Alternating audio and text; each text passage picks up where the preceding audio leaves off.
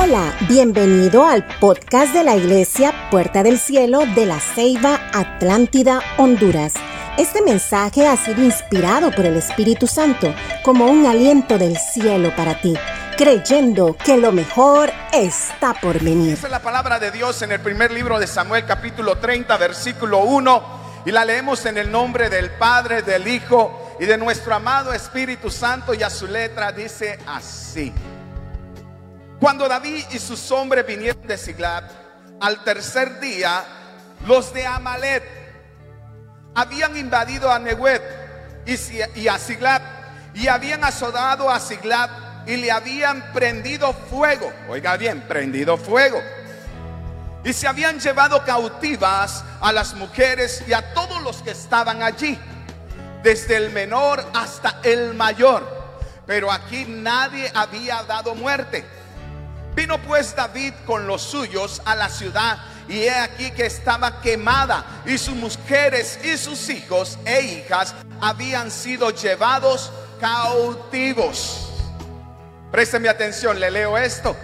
Luego que David, y escuche bien esto, amado, luego que David fue despachado por el rey Aquís de Sigal, Amalet había invadido su ciudad, la quemó y llevó cautiva a toda la familia y la familia de sus guerreros. El significado de Amalet es un espíritu tremendo que está en la actualidad vigente. Dice el significado de Amalek es el espíritu ladrón que entra en el interior de nuestras vidas, que destruye nuestros hogares, nuestra descendencia, que trae contiendas, pleitos, gritería, ira, malediciencia, división, adulterio, como consecuencia en general destrucción familiar. Es conocido como el espíritu saqueador, oígalo bien iglesia, que va robando la paz, la abundancia que Dios nos da. Oiga bien, aquí hay un punto importante y cuando lo estábamos estudiando, en este tiempo el David estaba siendo perseguido por el rey Saúl. Y en esa persecución que él se tenía, él se alió con los filisteos. Estando unido con los filisteos, oigan bien, el rey Aquís amaba a David porque decía, Dios me ha enviado un ángel guerrero. Y cuando el rey o cuando David iba a enfrentarse con el rey Aquís a otro pueblo, vinieron los príncipes de los filisteos y le dijeron, no es este David el que decía, Saúl mató a mil y David a sus diez mil. Oigan bien, no es este. ¿Por qué lo está llevando al campo de batalla? ¿Será que en el campo de batalla él va a hacer una estrategia y nos vaya a querer matar a nosotros? Los príncipes filisteos estaban hablándole al rey Aquís. Entonces él le decía, sí, pero él ha prometido confianza hacia mí. Y yo lo tengo en estos días. Entonces los, los príncipes le decían, en estos días, David ha estado contigo años y ha estado peleando contigo. Ahora dile que regrese y que se vuelva, porque no queremos que pelee con nosotros. Primer error de, David, asociarse con sus enemigos, hacer alianzas con sus enemigos. Él no tenía que estar en ese lugar y es ahí donde Dios nos habla a nosotros como pueblo. Es ahí donde Dios nos dice que tenemos que aprender a tener un equilibrio en nuestras vidas. Dice que la luz no se puede mezclar con las tinieblas. Y aún el agua con el aceite no se, no se mezcla porque el aceite se pone sobre el agua. Pero nosotros, el pueblo de Dios, hemos tomado decisiones de formar alianzas de manera negativa. Y no le estoy diciendo que no se vaya a poner a hacer inversión, pero debemos de ser inteligentes. La palabra de Dios nos dice que se conviertan ellos a ti y no tú a ellos. Pero nosotros, amados, somos de espíritu débil y terminamos convirtiéndonos nosotros a ellos. Dígame si usted ha hecho algo. ha decidido seguir a Jesús, ha decidido cambiar su vida, pero cuando se encuentra un grupo de amigos, usted mismo, flojito y cooperando, empieza a chabacanear y a hacer cosas que no son correctas. Ay, si Dios me entiende. Y gracias a Dios ahorita no hubo carnaval, porque si no muchos hubieran caído en este tiempo. Porque nosotros nos volvemos cristianos de estación. Cuando hay una fiesta, voy a mover el bote. Cuando estoy en la iglesia, levanto mis manos. Cuando tengo un problema, doblo rodillas. Cuando viene la Navidad, entramos con la chupaleta. Entonces nos volvemos hermanos de estación, de fiestas. Pero cuando hay una necesidad, el hombre siempre busca a Dios. Cuando hay una persecución o un problema, el hombre dobla rodillas delante de Dios. Aquí vemos a un David que iba a enfrentarse a la guerra con un pueblo que no tenía que atender, con un pueblo que no tenía que estar. Y por atender esa guerra descuidó lo que Dios le había dado. No había resguardado la ciudad donde estaba su familia. Entonces los de Moab o los de Amalek vinieron y se levantaron en contra de David en son de venganza. Porque David se había unido a los filisteos. Entonces vinieron ellos, saquearon la, la ciudad, quemaron la ciudad, agarraron la familia, lo llevaron en cautiverio, solo en señal de demostrarle a David que él estaba en otro lugar donde no tenía que estar. El diablo ha puesto precio a nuestra cabeza y el diablo va a querer derribar nuestras vidas. Pero como nosotros somos líderes, como usted está bregando, ya estamos adultos, usted viene a la casa de Dios, viene a la iglesia a fuerzas o, no, fuerza voluntariamente, pero usted está en este lugar. Yo siempre me he puesto a pensar y lo he hablado con algunos líderes, nosotros hacemos un tremendo trabajo como líderes, como pastores. Óigalo bien, iglesia, cada vez que nosotros venimos y hacemos un retiro espiritual, nosotros estamos hablándole o confesando o diciéndolo públicamente a los cuatro vientos en el ámbito espiritual, a Satanás, que estamos en guerra con Él. Porque estamos derribando y deshaciendo las obras del diablo. Cada vez que nosotros venimos a un retiro, nosotros estamos exponiéndonos en la brecha para poder traer salvación, libertad, sanidad a las personas que vienen a este retiro. Nosotros nos preocupamos por nosotros mismos. Yo me preocupo por leer la palabra. Yo me preocupo por orar. Yo me preocupo por estar conectado con Dios. Pero se nos ha olvidado y un detalle primordial es que olvidamos a nuestra familia. Podemos atender la obra de Dios, pero también Dios nos manda a cuidar la herencia que Dios nos ha dado. El diablo no va a descansar. ¿Cómo el diablo te va a traer desequilibrio a tu vida? Tocando lo que más amas. ¿Y qué es lo que más aman, amado? Para nosotros son nuestros hijos. Yo voy a estar predicando la palabra, dan, desatando liberación. Y el diablo se va a estar metiendo con mi familia, haciendo desastres. Iglesia, no vamos a hablar algo que no vivimos. Si nosotros predicamos la libertad, la libertad tiene que estar en nuestros hogares. No podemos estar empañando el pecado. O somos hijos de Dios y nuestra familia sirve a Dios. Todos por completo. Pero esto no le vamos a dar tregua a Satanás para que venga a robar la bendición, para que nos quite el equilibrio que debemos de tener. El diablo anda como león rugiente buscando a quien devorar. Y si usted no se pone firme en los principios de la palabra, el diablo te va a robar el tesoro, la herencia, tu familia. Hay veces debemos de ser rudos. Hay veces debemos de ser duros y muchas veces, y disculpe que hable de esta manera, nosotros decimos, es que el Evangelio no se le puede meter a la fuerza a nadie. No se le meta la fuerza a los de afuera, pero en mi casa hasta por los oídos se los voy a meter.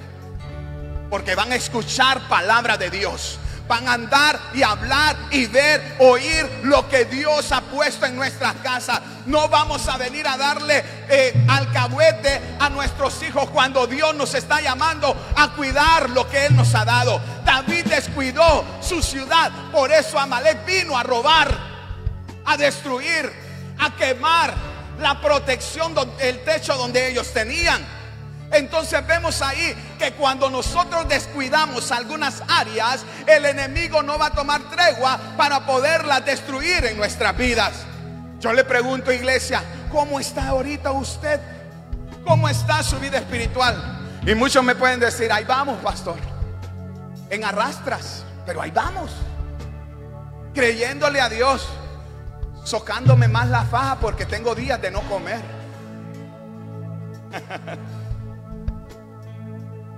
Piensen esto, la mayor riqueza de una persona es su familia. Si la pierde, ha perdido todo por muy rico, famoso o importante que sea. David descuidó muchas áreas en su vida por ir a pelear por otros. No resguardó su ciudad, sino que dejó desprotegida y no la resguardó, no la protegió. Ahora nos gusta pensar siempre que hablamos de David como aquel pastor que venció al gigante Goliat. Siempre conocemos a David por eso. Pero en esta faceta de la vida, como el joven que cuidaba las ovejas que peleó con Goliat, solemos mirar el lado oscuro también de David y examinar el gran pecado que cometió. No solamente de irse a acostar con la mujer ajena, solemos mirar el lado oscuro de él para darnos cuenta que también David tenía sin números de problemas y debilidades, igual que nosotros. David era un humano sujeto a pasiones, David era un humano sujeto a debilidades, David era un humano que tenía muchos problemas. Y en medio de esta decisión que él tomó, hizo que el pueblo por general se desviara al momento de armar alianzas con el enemigo. Dice la palabra de Dios en Cantares 1:6. Me pusieron a guardar las viñas y mi viña que era mía no la guardé. Dios nos exhorta a que nosotros debemos de cuidar nuestra tierra a que nosotros debemos de cuidar lo que Dios nos ha entregado, a que nosotros debemos de mantener vivo el llamado que Dios nos ha hecho. ¿Cuántos de nosotros Dios en este año nos entregó una célula? ¿Cuántos de nosotros en este año nos dio un discipulado? Y muchos de nosotros hemos estado estancados. Como líderes tenemos un equipo tremendo que le motiva a diario a que usted se conecte vía Zoom y lo primero que dicen unos es que yo no conozco esa tecnología. Y como yo no la conozco, no me voy a meter. Hermano, si no se actualiza, se queda en el pasado. Hoy estamos viviendo en el siglo XXI ya y estamos entrando a la tecnología. Debemos de aprender, no quedarnos obsoletos, sino avanzar. Esta es una manera donde Dios nos está hablando a través de los móviles o del celular porque cada vez que nosotros vamos y nos conectamos vía Zoom, usted está compartiendo la palabra. Otros pueden decir, es que pastor, no, no es lo mismo. No es lo mismo. Yo he estado en células virtuales, amados, de algunos equipos.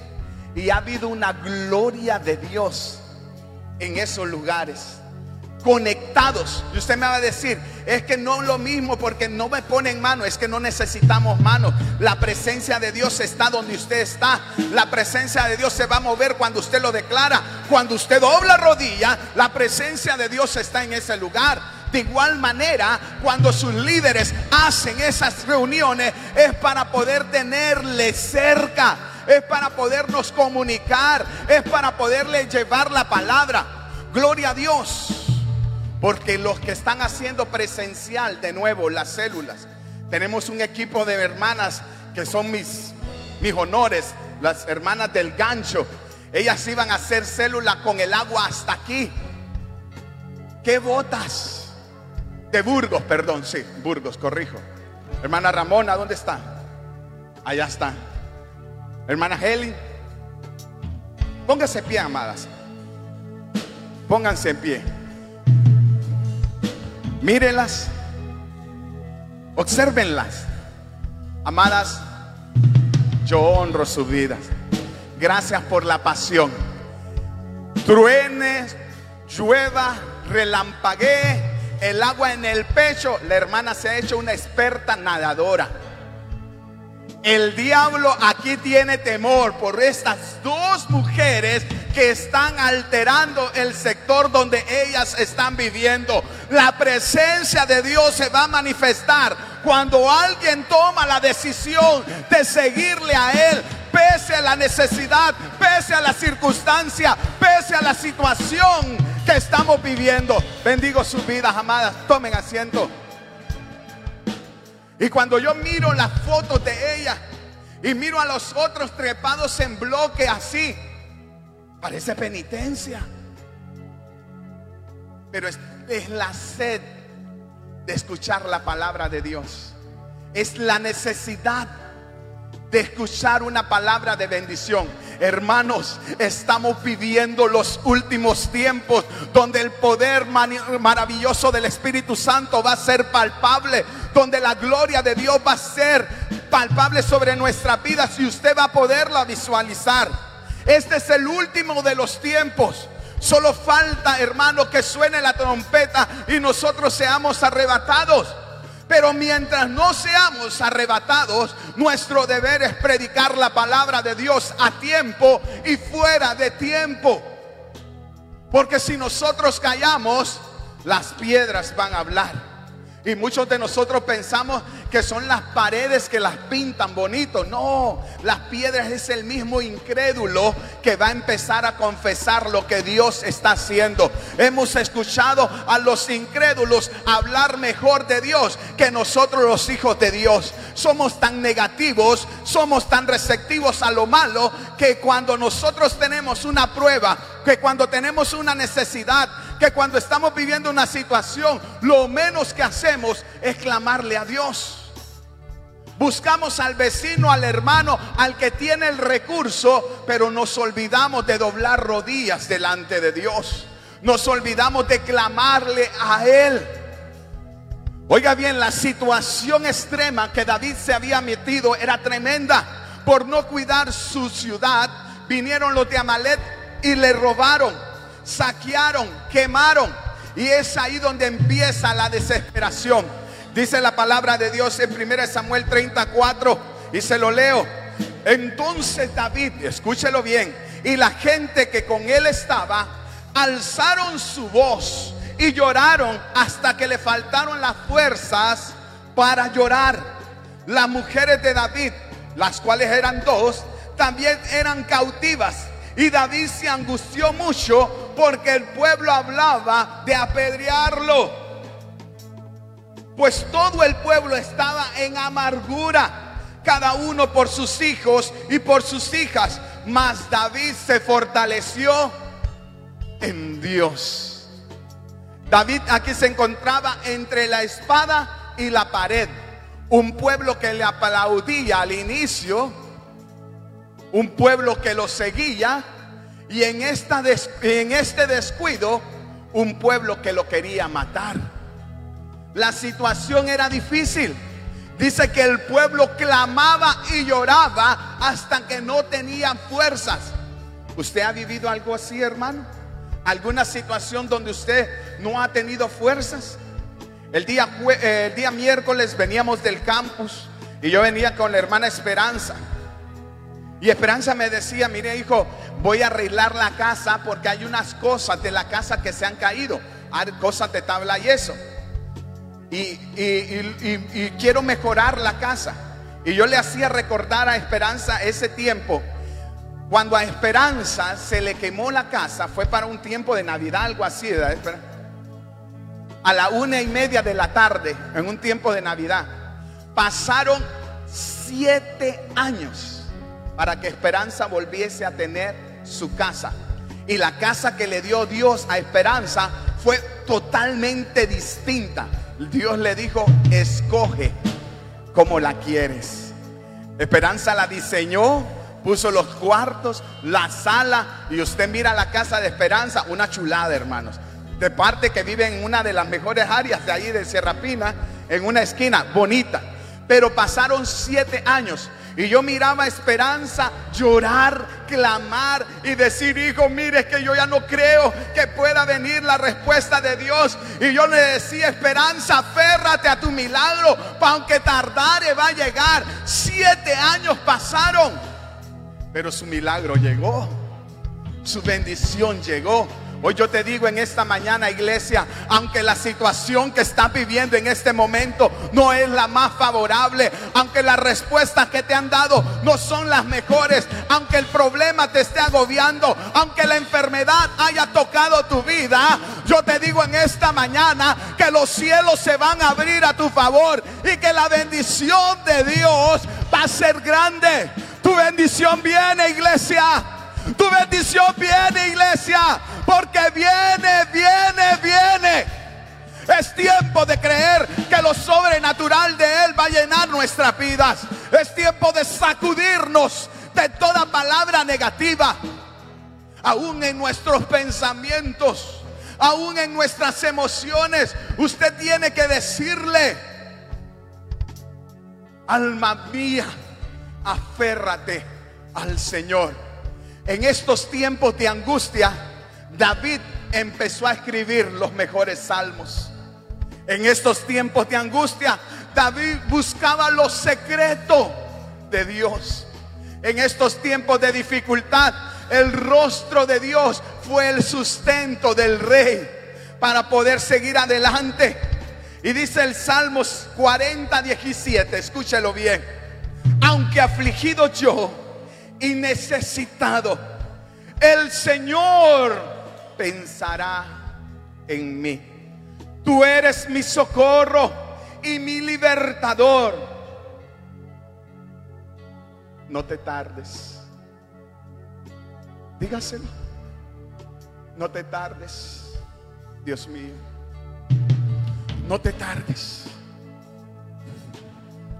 Cuando hay necesidad, hay veces queremos que Dios nos responda ligero.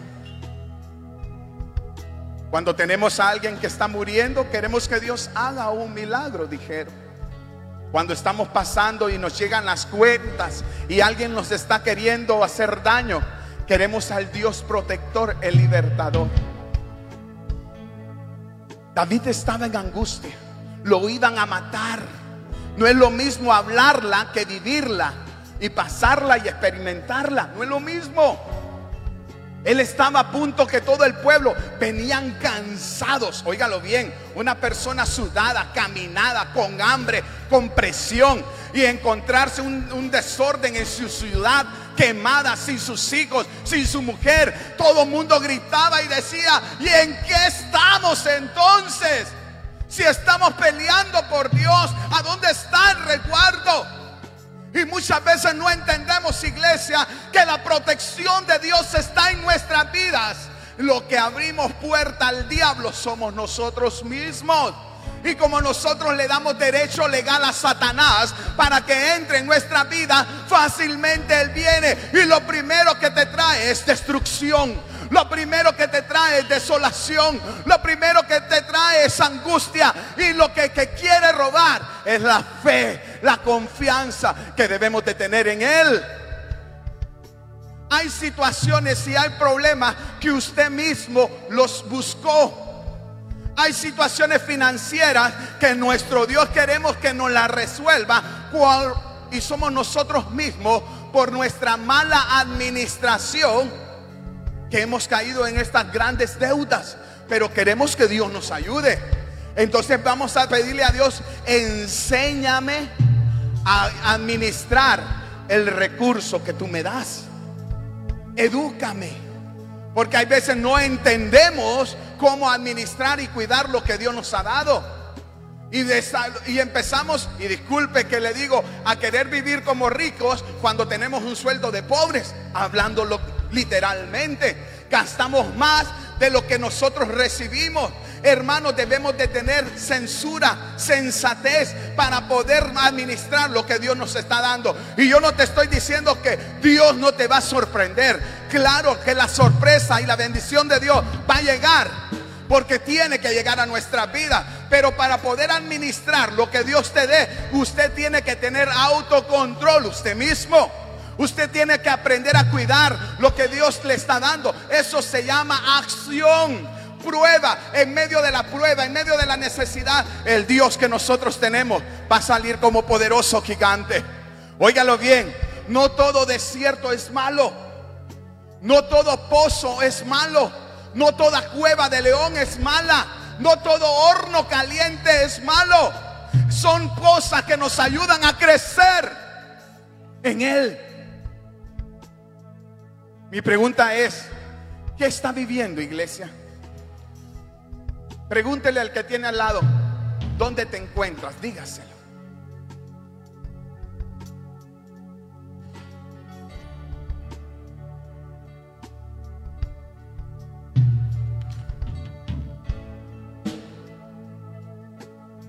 Dice que David se afirmó y puso su confianza en Jehová Dios. Yo le digo iglesia en esta mañana, no tema. Nuestro Dios está con nosotros. No desmaye tu corazón, porque Él está contigo. Aunque muchos se levanten en contra tuya, hay un Dios que está delante de ti. Aunque tú digas, me estoy hundiendo en un vaso que ya no tiene fondo, Dios te va a sacar. Te va a poner en lugares seguros. Y si has caído, va a cambiar tu ropa. Te pondrá anillos en tus manos y te va a decir, mío eres tú. Usted es su especial tesoro, iglesia el Dios que nos ama, el Dios que nos levanta, el Dios que nos sustenta, el Dios que nos da nuevas fuerzas para seguir adelante. Pero para que estas manifestaciones se muevan, usted tiene que romper sus excusas. Usted está diciendo, o seguimos o nos quedamos. Yo le digo, tome una decisión. Sigue, se va, se queda. Pero si se queda, láncese, créale, afírmese, pelee, enfrente, conquiste, que Dios le va a dar la victoria. El día 12 de, de este mes, sábado 12, se está haciendo un congreso. Y usted dirá, otro congreso, hermano, no ha venido a ninguno. Todos han sido digitales. Vamos a estar desde las 9 de la mañana en este lugar. Yo no sé cómo está el grado de fe o el grado de necesidad que usted tenga. El tema es renovando. ¿Cómo? Rompiendo el barbecho de tu corazón. Ese día venga expectante Venga con un corazón enseñable. Van a ver cosas en este lugar que usted ni se imagina. Dios nos va a sorprender. Dios quiere que su iglesia no quede estancada en el 2020. Dios quiere transicionarnos al 2021 con un tiempo de bendición. No vamos a seguir llorando por la leche derramada. El 2020 te dio muchos sinsabores. Lo que Dios te va a dar, lo que Dios va a restituir en el 2021 va a ser algo grande. Pero te estoy invitando, óigalo bien, la invitación se hizo a toda la congregación. Usted me va a decir, es que es un día sábado y yo salgo tarde de trabajar. Pide permiso para otras cosas. Cuando tiene que ir a ver a su familia y que tiene que moverse a otros lugares, usted deja todo por ir a ver a su familia. Pero no viene y no hace nada por venir a ver a su rey. Y esto es algo para liberarnos, para remover nuestra tierra, para enseñarnos, para llevarnos a otro nivel espiritual porque lo necesitamos, armarnos, prepararnos. Así que la invitación está dada. El sábado, ¿a qué horas, iglesia? Sábado, ¿a qué horas? Véngase cómodo, con tenis, con su camiseta y con un corazón dispuesto. Porque la presencia de Dios va a descender en este lugar. Estamos declarando que el río de Dios va a correr por cada pasillo de este lugar. Y toda carne que somos nosotros vamos a empezar a sentir la gloria de Dios. No solamente lo vamos a hablar, no solo vamos a decir que Dios va se va a sentir, Dios se va a descender a este lugar. Este es el aposento santo donde Dios se reúne con los hijos de Él. Este es el lugar donde la presencia de Él va a ser notoria. Yo he declarado y junto con mis hermanos que estamos organizando que van a haber cosas que ojo no vio, ni oído yo, ni ha subido aún a la mente del hombre. Es lo que sucederán en esta casa. Hermano, si tu bendición aún no ha llegado, es porque necesitas mover la tierra de tu vida para que Dios empiece a dar una nueva semilla. Eso es lo más tremendo.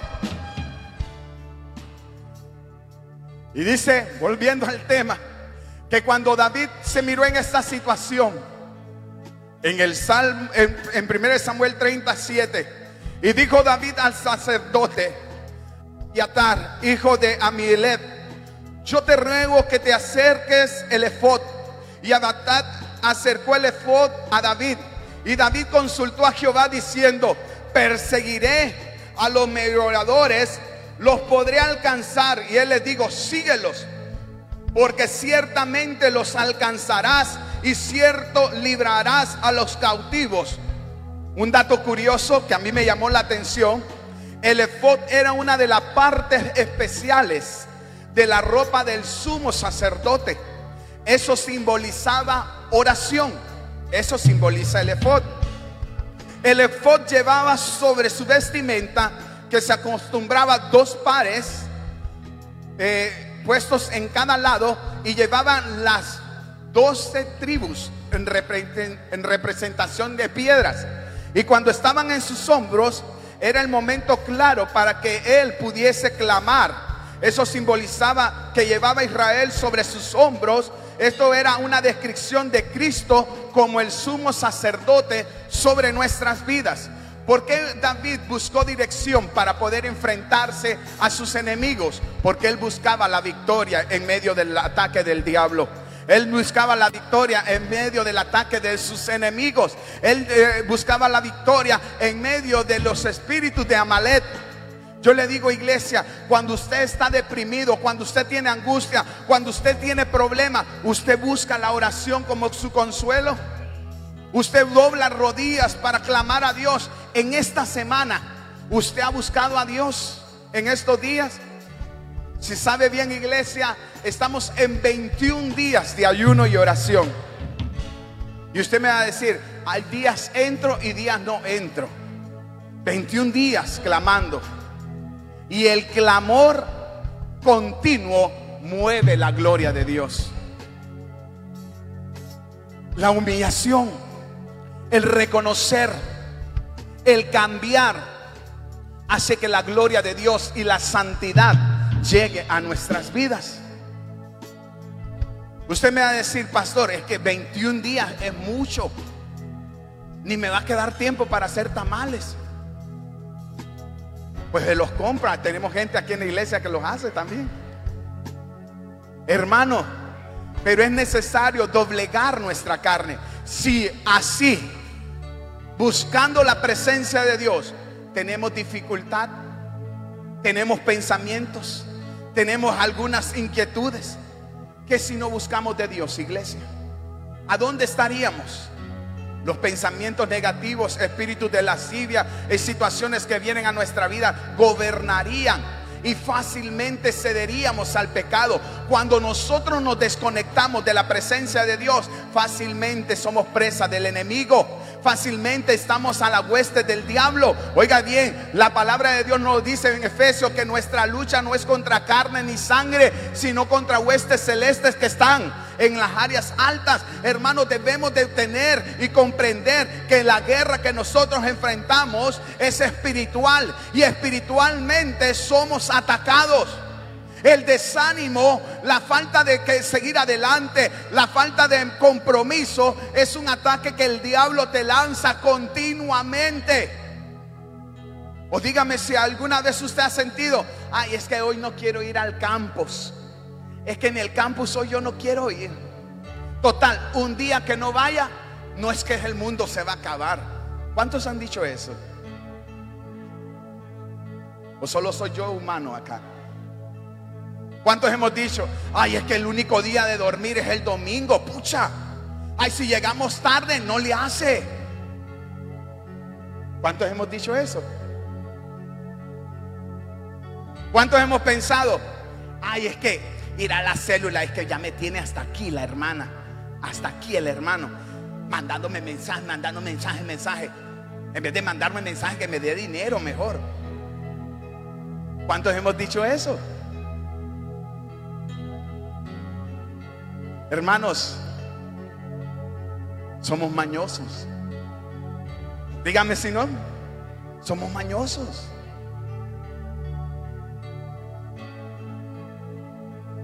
Un proverbio japonés lo decía yo anteriormente, tenemos tres caras, la que conoce nuestra familia, la que conocen nuestros amigos y la única que conoce, que soy yo. Podemos ponerle más caras si usted quiere. La que mira mi líder, la que mira el pastor, porque cuando nosotros o los líderes nos acercamos a usted y le preguntamos, hermanito, hermanita, ¿y cómo está? ¡Uh, super gloria de Dios! Aleluya, Cristo viene, nadie lo detiene. Ay, full, full, en victoria. Y atrás, nadie me busca, nadie me llama, mis líderes no me quieren. Mire, ni una llamadita, estuve enfermo ni me dio, ni me llamó. Espíritu de derrota, pero cuando nos mira a nosotros, en victoria, hermano. En victoria, aleluya. Amén, como dice Fran allá gritando. Entonces, amados, no somos genuinos, somos mañosos. Y por las mañas que tenemos en nuestro corazón, el diablo conquista y gana victorias. Dios nos está llamando a que volvamos a Él. Dios nos está diciendo, iglesia, para poder ver mi misericordia, iglesia, para poder ver mi victoria, acércate primero a mí cambia tu corazón. Entrégame tu corazón. Se acerca el día 31. Y usted sabe qué sucede el 31. Lo hemos hecho ley o ritual. Traemos nuestra listita. Hermano, ya solo le estoy dando copy paste porque no me ha respondido ninguna de los años anteriores. Más, más bien le tengo que meter otras porque el no responderme a aquellas me ha generado otros problemas. Así estamos y parece lista de mercado. No podemos seguir arrastrando desde el 2015 peticiones. Dice que sus misericordias son nuevas cada mañana. El tiempo de ver la misericordia de Dios está llegando. Ya no llores por lo que ya no pudiste conquistar. Avanza, continúa, pelea, visiona anímate. Si tu esposo no quiere cambiar, sigue adelante. Si tu esposa no quiere cambiar, sigue adelante. La oración del justo tiene poder. La oración del justo rompe cadenas. La oración del justo hace que los cielos de Dios desciendan a la tierra y traiga una respuesta favorable. Este es el tiempo, iglesia, de no quedarnos estáticos. Este es el tiempo de doblar rodillas y empezar a declarar, Dios te ha dado una arma poderosa para poder establecer el reino de Dios aquí en la tierra. Cuando un hijo de Dios se para, cuando un hijo de Dios profetiza, cuando un hijo de Dios declara, establece, la tierra se estremece, los cielos se mueven, porque algo en el ámbito espiritual está por suceder. Es nuestro tiempo ha llegado. Hoy nos paramos firmes. Y si usted no ha hecho ayuno y oración en estos días, le invitamos. El día de mañana continuamos. Óigalo bien, iglesia. Cuando estábamos adorando y escuchaba a los chicos en este lugar, iglesia, usted quiere que algo mayor suceda en esta casa. Ore por los ministros de alabanza, ore por sus líderes, ore por las que danzan, para que la gloria de Dios se manifieste. Esto es un trabajo de grupo que todos debemos de tomar.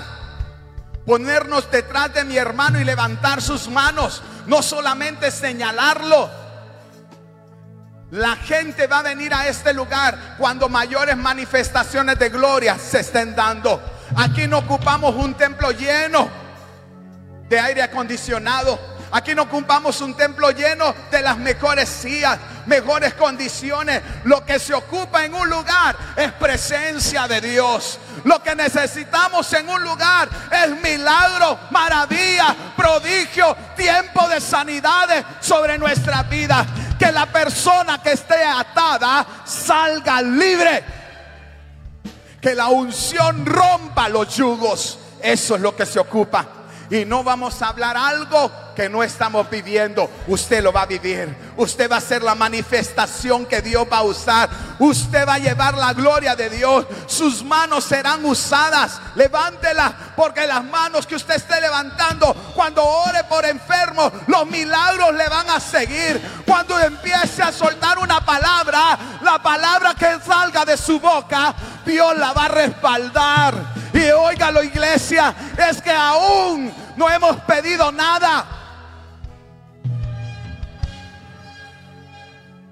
Porque lo que pedimos es cosa material, cosa que se corrompe, soluciones financieras y aún sanidades de cuerpo. Pero lo menos que pedimos es que la gloria de Dios descienda a nuestra vida. Donde hay gloria de Dios, no hay escasez. Entonces, ¿qué vamos a pedir? ¿Qué vamos a pedir? Pregúntele al que tiene a su lado, ¿qué vamos a pedir?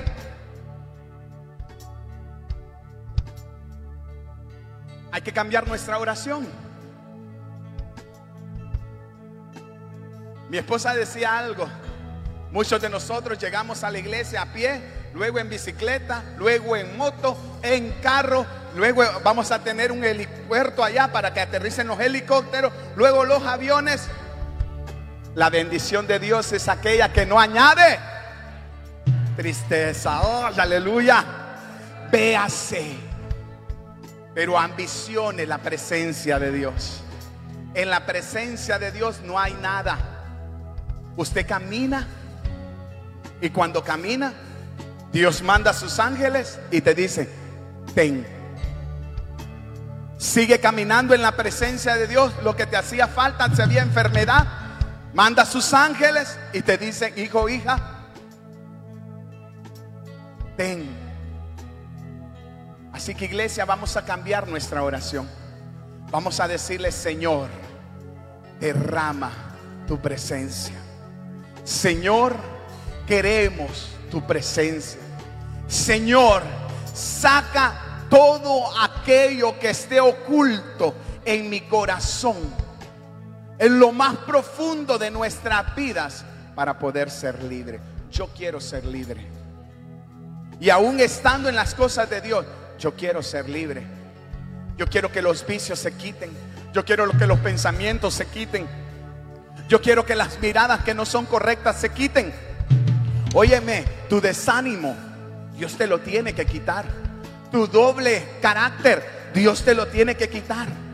Pero eso va a suceder cuando estemos en la presencia de Dios. Esperamos que hayas disfrutado de este mensaje y sea de bendición para tu vida. Compártelo en tus redes sociales y no olvides lo importante que eres para Dios y para nosotros.